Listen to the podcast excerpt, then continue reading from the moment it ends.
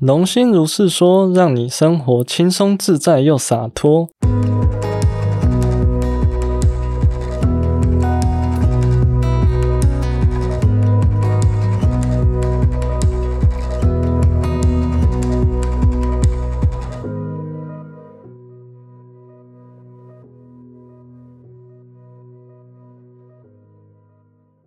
对我，因为我印象中，我记得你妈就有对你讲过类似的东西，所以我觉得如果觉得 OK，你愿意的话，我觉得你可以跟大家分享。嗯，可以啊，因为我我在我家庭虽然是长子，但其实我有一个双胞胎妹妹了，只是我晚她一分钟啊，不，我早她一分钟出生。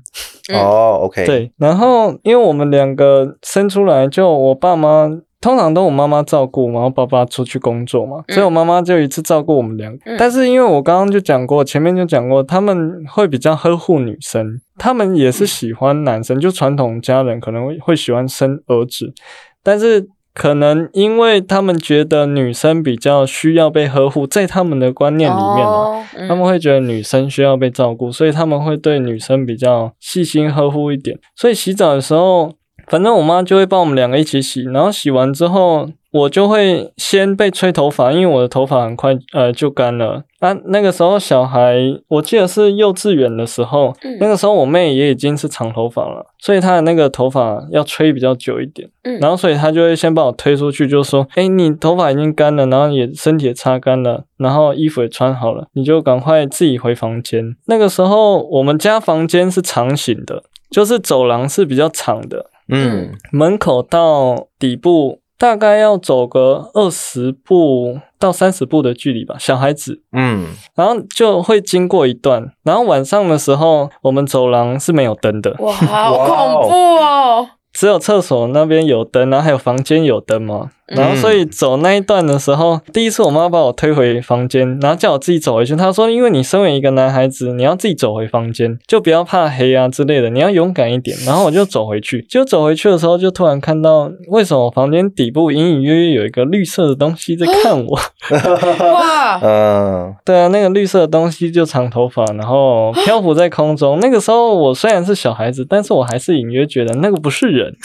那一定不是啊。对，然后我就。就又回去厕所，就跟我妈说：“妈，我不敢自己一个人回去，我们一起回去。”然后我妈就说：“你干嘛这样？你是男孩子，男孩子不能怕啊！你就是要要自己走回去啊，不然这样你之后要怎么当真男人？”那后来你怎么做？那个时候的你，那个时候的我就说：“好吧，就是我可能下意识的也有一点想要得到我妈的认同嘛，就说好，那我要成为你心目中的真男人。” 然后我就我就勇敢的走回去，结果没想到，我就一直故意不看那个绿色。的东西，然后就慢慢走，然后就可能走到十几步，离房门还有一段距离的时候，他就突然冲到我面前，哦天哪，直接吓我，我就直接蹲在地板上哭，然后就完全不敢走，然后后来我妈就。把梅梅带出来了，然后就发现为什么我自己一个人蹲在走廊都没有要回房间，然后他第一个下意识的反应还是骂我说：“你在这边玩什么？”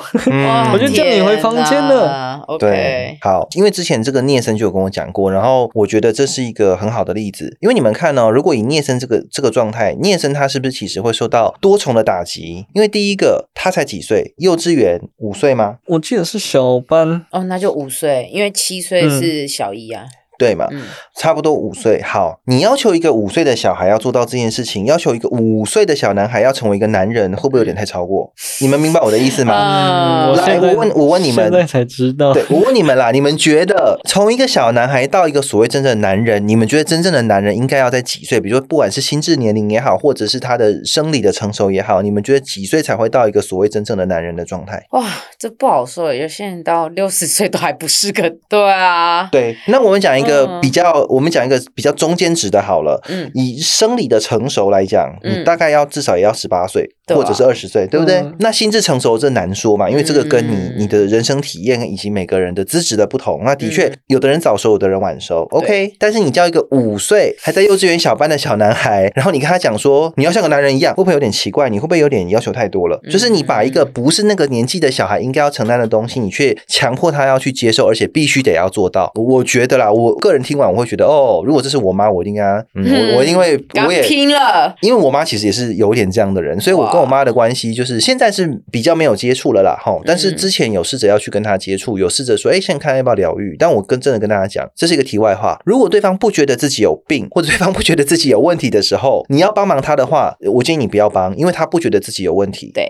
这种时候你无论对他做任何形式的疗愈都不会发生效果，因为他完全不觉得自己有问题，他完全没有意识到他自己有哪个部分需要调整，所以你对他做的东西都会很像肉包子打狗，就是你就丢出去，但是没有任何的效果，也不会有任何的回应哦。因为我妈就是这样，即便她现在已经六七十岁，那我之前有跟她互动时，就说因为她身体的状况，因为年长的关系，所以她就是比较弱。可是你会感觉得到，她弱归弱，可是她内在还是跟以前完全一样的脾气跟个性，就她完全还是觉得你就是要听我的啊，我就这个样子啊，为什么我要改？还是会有这种感觉。所以对我而言，我就觉得哦，好，那就这样子。那你加油。我既然你觉得你这么厉害，那祝福你。那我要走了，因为你你不需要帮助嘛。那我会想要去跟她互动，是想要让她知道说，OK，你以前做这些事情会让我如何。可是我妈在已经六七十岁这个年纪哦，他还是不懂，甚至他会否认我哪有做这些，你不要这样栽赃我。他会说我讲的，他以前对我做的这些事情是我在栽赃他。我想说，哇，一个年岁这么大的人，他还可以像一个小孩子一样矢口否认自己的错误，或者自己曾经犯过的错，还要反过来讲说是我在栽赃他。我就觉得哦，好，那够了，就到此为止，因为我没有要去喂养跟助长这个人的这种不成熟的小孩行为。就算不管你几岁，我说如果你这样，哦，好，那就这样。我不管对几岁的人，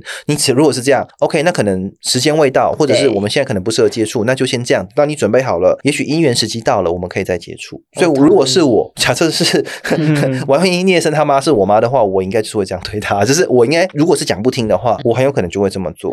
嗯，那。这是第一个，刚刚我讲聂生的这个点啊，但当然这个是有加到一点点灵异啦哈，因为就是就是有东西飘在空中，绿色的，OK。所以聂生在这件事情当中，如果我们从加牌跟疗愈的角度来讲，聂生其实有好几个东西要处理哦。为什么呢？惊吓哦，因因为聂生被吓到了。对。那你看到那聂生的状况，其实有点对当时的他来讲，其实是有点 overload，有点太多。为什么？因为第一个他才五岁，对。第二个他已经看到了这种东西，可是他妈妈会觉得，因为后续其实聂生没有讲，没讲，对。好，我等一下让你讲完。然后他妈妈还会责备他说：“你不要胡说八道，因为聂生有看到嘛。”等于说这个妈妈对孩子是双重否定。哇！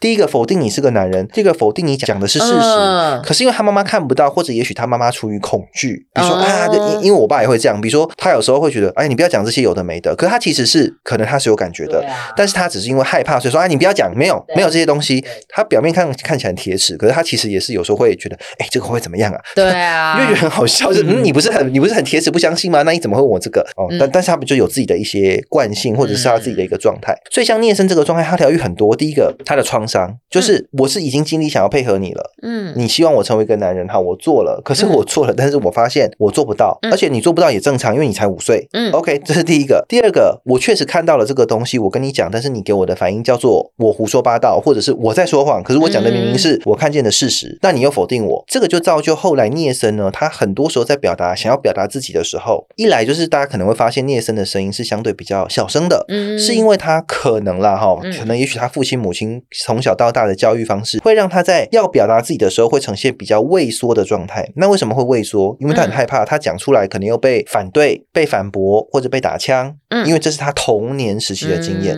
所以从这一点上，光是他刚刚分的分享的这个例子，在家庭情勒来讲，他妈就在情勒他。对啊，你是个男孩子，你就要这样，你不这样，我就不爱你。他的其实他妈没有讲出来，但意思就是，如果你没有符合我要你。成为男孩子的样子，嗯，我就不爱你喽，我就不帮你不帮你洗澡喽，我就只疼妹妹，我不疼你哦。虽然他妈妈没有讲出这句话，嗯，可你们反思一下，他妈妈的这句话是不是含有这些潜台词，或者是这些情绪，或者是意念？你们觉得有没有？有啊，有。这是不是一种情了？嗯，而且双重情了。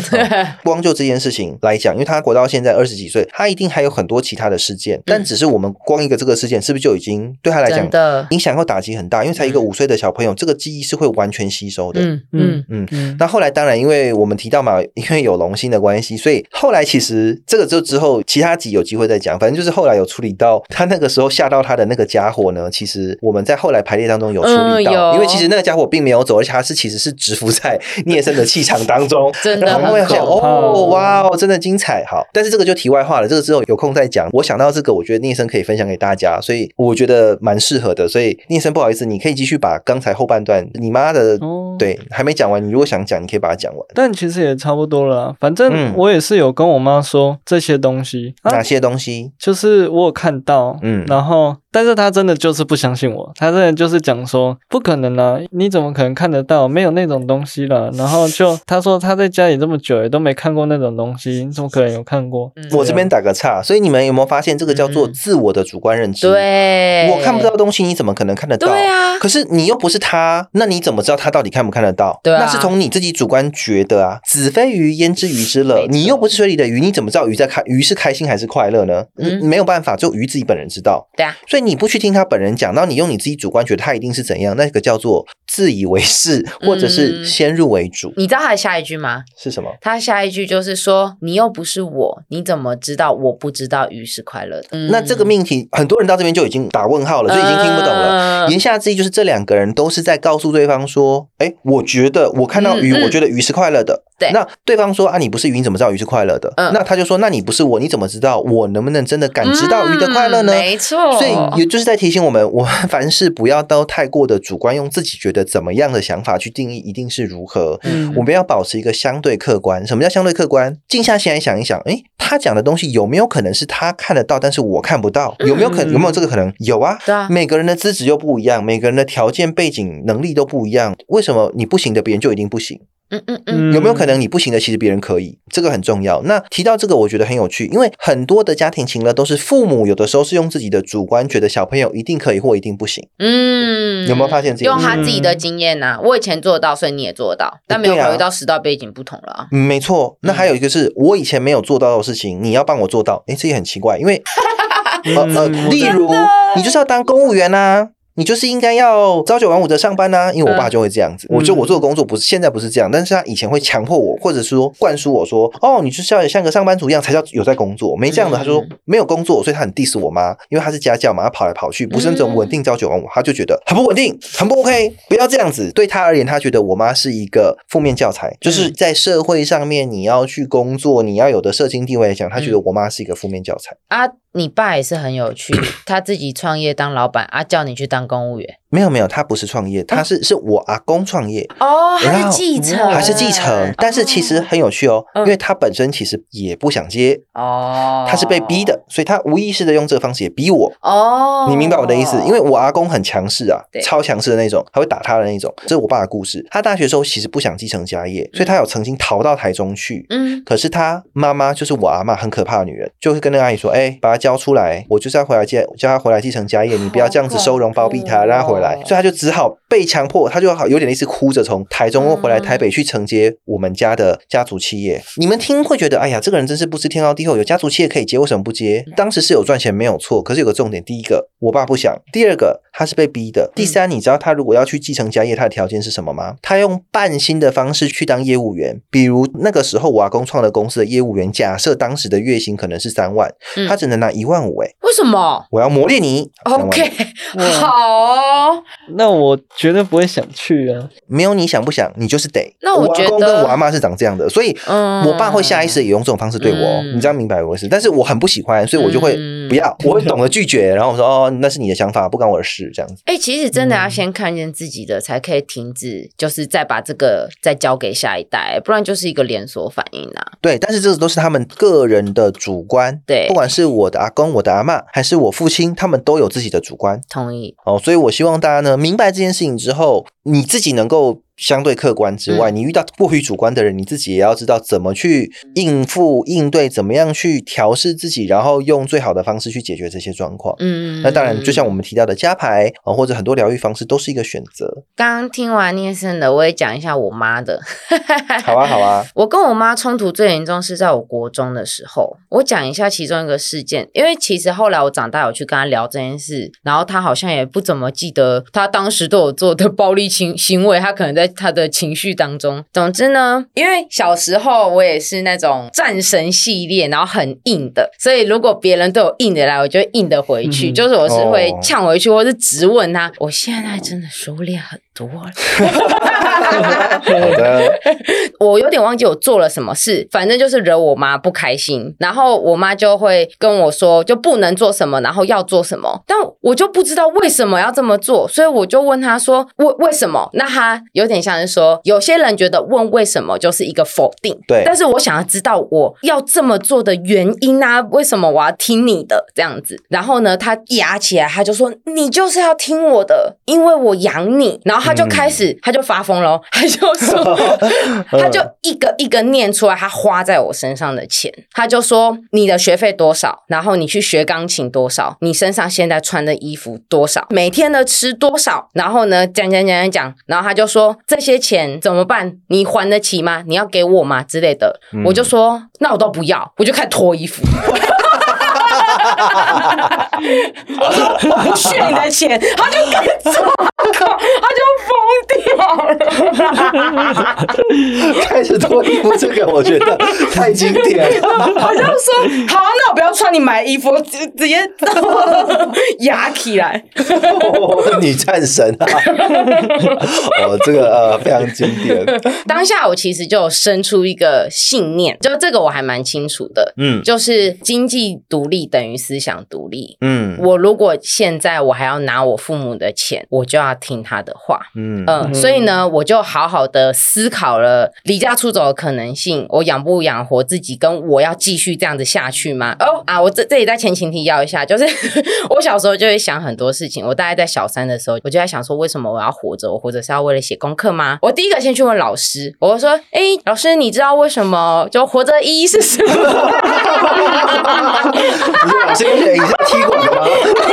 这小三的小孩子说怎么问这种问题？说我都不知道了，你问我。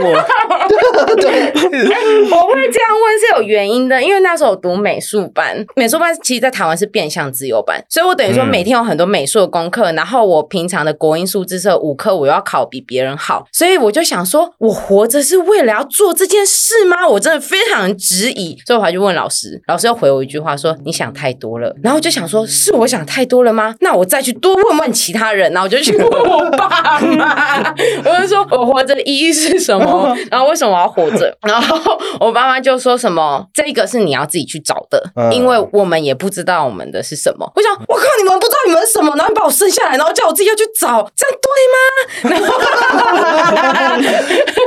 对 对对，我 后来才知道是对的。对，因为我爸后来有讲一件很重要的事，他就说你会出生是你自己选择的，但是小时候因为我才小三，我想不是你们把我生下来的吗？我以为我是被决定的，但长大才知道，哇，我我爸其实说出了真相没有错。所以我小时候对世界充满着质疑，所以我重新在思考说，我要不要待在这个家庭里面，然后拿着我父母的钱，然后要听他们的话。所以我现在有两条路，嗯。嗯，所以最后我就做出了一个决定，就是我妈也有说，因为她是念法律的，以前民法成人是二十岁，因为现在改十八岁了嘛，呃，二十岁以后她就再也不会经济支援我，我要自己养我自己，然后我就想说，好，那我在二十岁之前我就听你们的，嗯。然后我就好好的读书，所以我就这就变成一个用在玩游戏的方式在过我的人生，然后我在那之前我就会去打工啊，赚钱啊，就是为了二十岁 逃离家里的那一刻。对 对，没错。然后刚刚有一个我想要补充一下，应该说你爸讲的是对的，但是也有部分不能说是对的，因为你能不能被生下来，不单只是你自己的选择。他如果要把你打掉，你有办法说你不要打掉我吗？哦对啊，不可能啊，所以不可能说百分百都是你决定。嗯，应该是你的父母的决定，特别是比如说你母亲的决定。对，其实不是百分百你决定哦。所以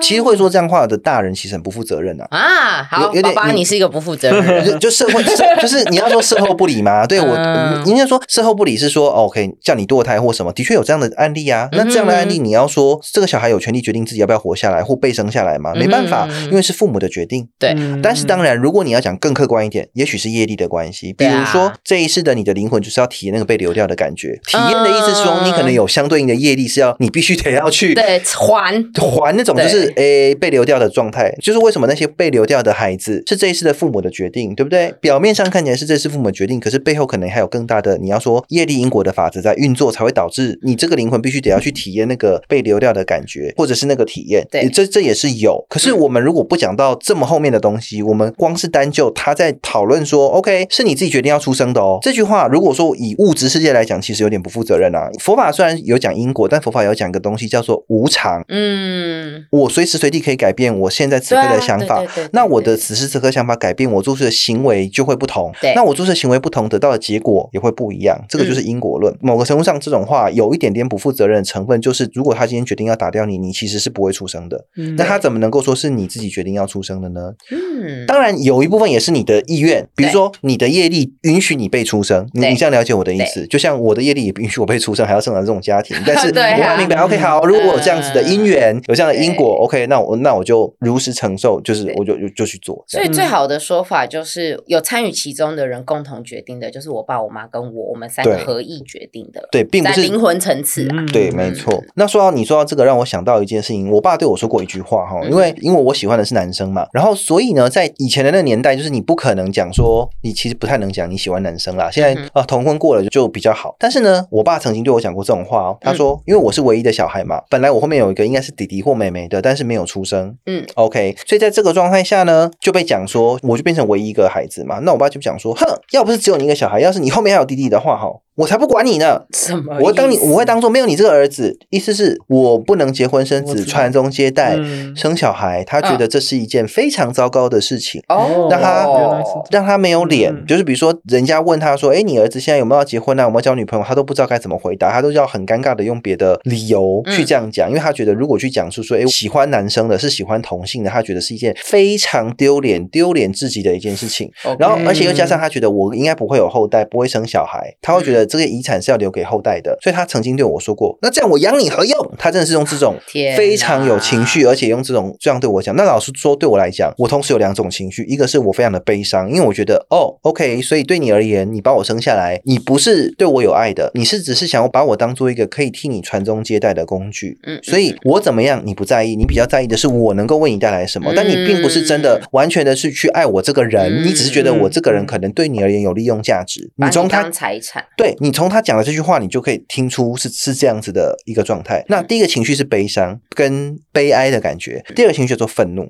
所以后面我跟我爸的相处现在好多了，就是我讲的是中间过程。因为后来我现在经济独立很久了嘛，然后因为我是做从事身心灵疗愈，所以我现在非常懂得怎么样爱自己、照顾好自己。我做很多事情，有的时候我爸还问我说：“哎，那你这个要怎么做啊？哎，那你面对这个状况，你会用什么方式处理啊？”哇，你爸找你智商哦。他不能正确来讲，不能说是咨询，他变成是有点像是跟我讨论，但是他又会在跟我讨论时想要反过来说啊，其实他做的才是对的，很烦，所以我后面就觉得 OK，我就跟他说，你觉得怎样你就去做就好，你不要你就不要问我，就是你要问我，我告诉你我的想法了，那你就不要再告诉我说你觉得你的比较对，因为我自己知道我自己有判断能力，这样，然后有时候他在这种互动过程中会希望我要去有点同情他、安慰他、鼓励他，但是我心中的想法就是我。小时候需要这样的时候，你哪一次做过？你没有，你有什么？你现在有什么资格要求我要对你做这些？那当然，我相信有听听中会觉得说，哈，你这样会不会这样这样孝顺吗？你不是应该就是孝顺，不是应该就是你要他说什么你就要听吗？那我现在反问大家一个问题哦，就是包含听众朋友们，如果今天你的父母可能是诈骗犯，或者是他们是杀人凶手或杀人狂，然后他说来，我们一起去杀人，你就是要听话，你不听话，你就是个坏孩子，请问你们要去吗？当然不要啊，不会啊。对，那我是举一个比较极端的例子。对，那一样嘛。那他有他的想法，然后他逼你一定要接受他的想法，你一定要接受吗？你不接受，你就是个不孝顺的孩子吗？我觉得不是，因为那叫愚孝。他说什么你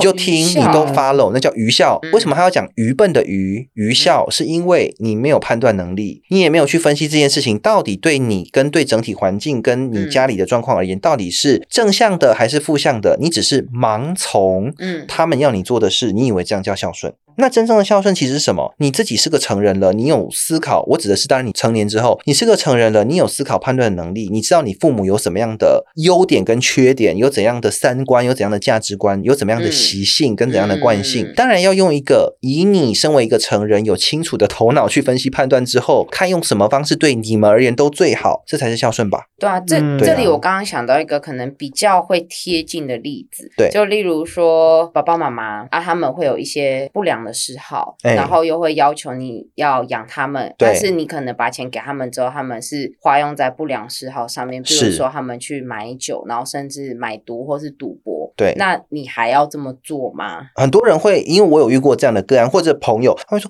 啊，可是我觉得就是应该要这样子啊，因为这样不就是爱他们吗？或者这样是孝顺他？哎，对，的确就如你所讲，那这样他等于是在允许跟助长他这种不良行为。嗯，因为反过来，当父母年长，你成熟了之后，他们其实会更像小孩子。真的，那这样变成反而是你在纵容你父母做不正确的事情。嗯嗯嗯，就是他如果没有钱之后，他们自己可能反而会有一些不一样的转变。对呀，所以我觉得这个非常的重要。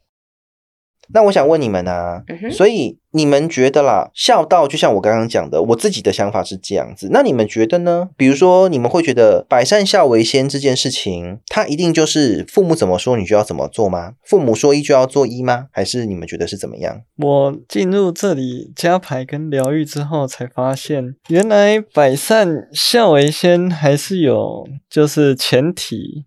哦。对，还是需要辨别跟分析。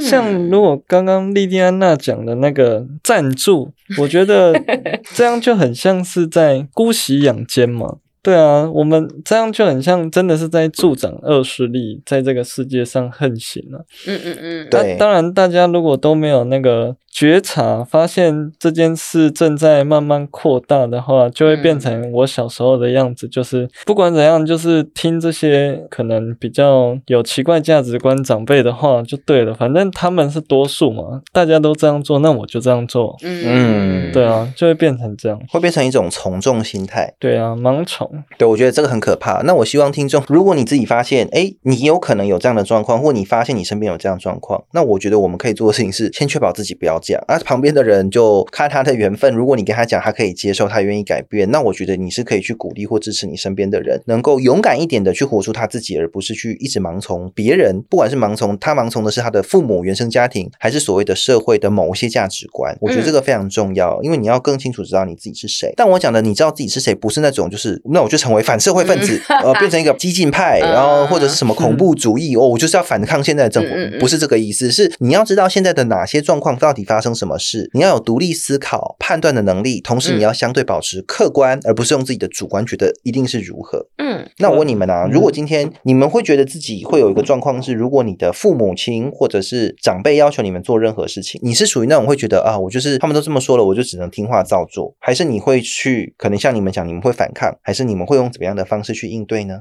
我的话，基本上小时候就是反正就听他们的嘛，可能多少有一点金钱没办法自主的状况。下就是觉得，就像莉莉安娜刚刚讲的，可能就是因为还是要用他们的、吃他们的，然后穿他们的衣服。然后钱都是他们资助，然后他们在养我们，所以那个时候的状况当然就会比较偏向，好吧？那你你要我这样做，那我就这样做。就你要我考好学校，要读书，然后要怎样，我就照你的做。但后来当然国中之后都会有叛逆期嘛。哦，一定的。对啊，那个时候叛逆期就也会想说，哼，为什么我一定要听父母的话？我就开始自己有自己的主观想法，就是也可能也跟莉莉安娜一样，但是我没有莉莉安娜那么激进。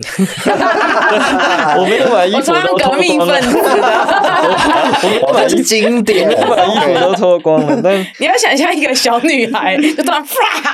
你这样，我认真，我我想你是认真全脱，完全一点都不剩吗？我没有脱到那层，因为可能我在脱第一件的时候，我妈要抓狂了。OK，好，单纯好奇，OK，好，继续。我的话就是可能会开始有一些反骨的特质，就是小时候压抑太久的情绪，长大就会一次爆发。就我妈叫我做 A，我就故意做 B。啊，你就跟刚刚贾巴讲的一样啦，你就故意去往另外一边去。对，就会变成对为反对而反对的激进。对对，这也不是我们要鼓励大家的状况，因为你为反对而反对，代表的一件事情是你其实并没有真的很静下心来，客观的去看见我做这件事情到底是对我而言好还是不好。那万一你父母真的，万一他这次讲的是对的，嗯嗯，你反其道而行，比如说，哎，那边很危险哦，你不要闯平交道，闯平交道很危险。你说，哼，你这样说，我偏要闯，然后就，哎，结果你可能被撞了。那，嗯，那这样其他人就不是不不 OK 嘛？套用到很多其他事情上也是这样。我觉得这个前提觉察的前提就是情绪了，因为像小时候压抑的情绪是恐惧嘛，对，害怕被父母责备，想要证明自己在这个家庭是有能力或者是有地位的，然后所以就会觉得要讨好父母啊。但是这个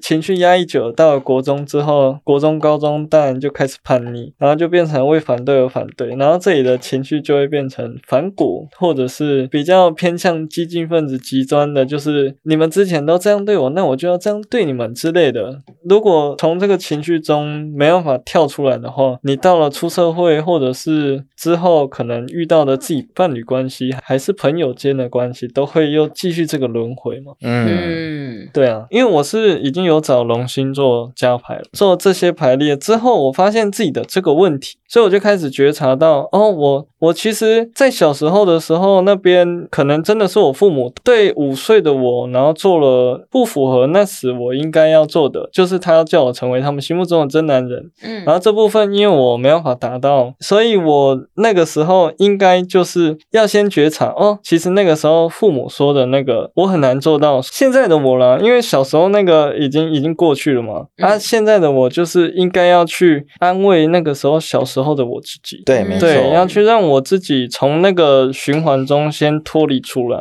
然后再来就是又要从叛逆期那个时候的我去解决，因为那个时候的我就已经被这些情绪冲昏头了，我就会变成为反对而反对嘛，所以这个时候我就要又要去觉察，其实那个时候父母都有跟我讲说，哎，其实可能交这个女朋友不好，或者是你做这件事会受伤啊，还是怎么样，但我还是都不听他们劝告，我就觉得我自己做才是对的，你们都是错的。嗯嗯嗯。嗯，对，然后就会变成这样，所以这边可能就是我自己要反思内自省的部分。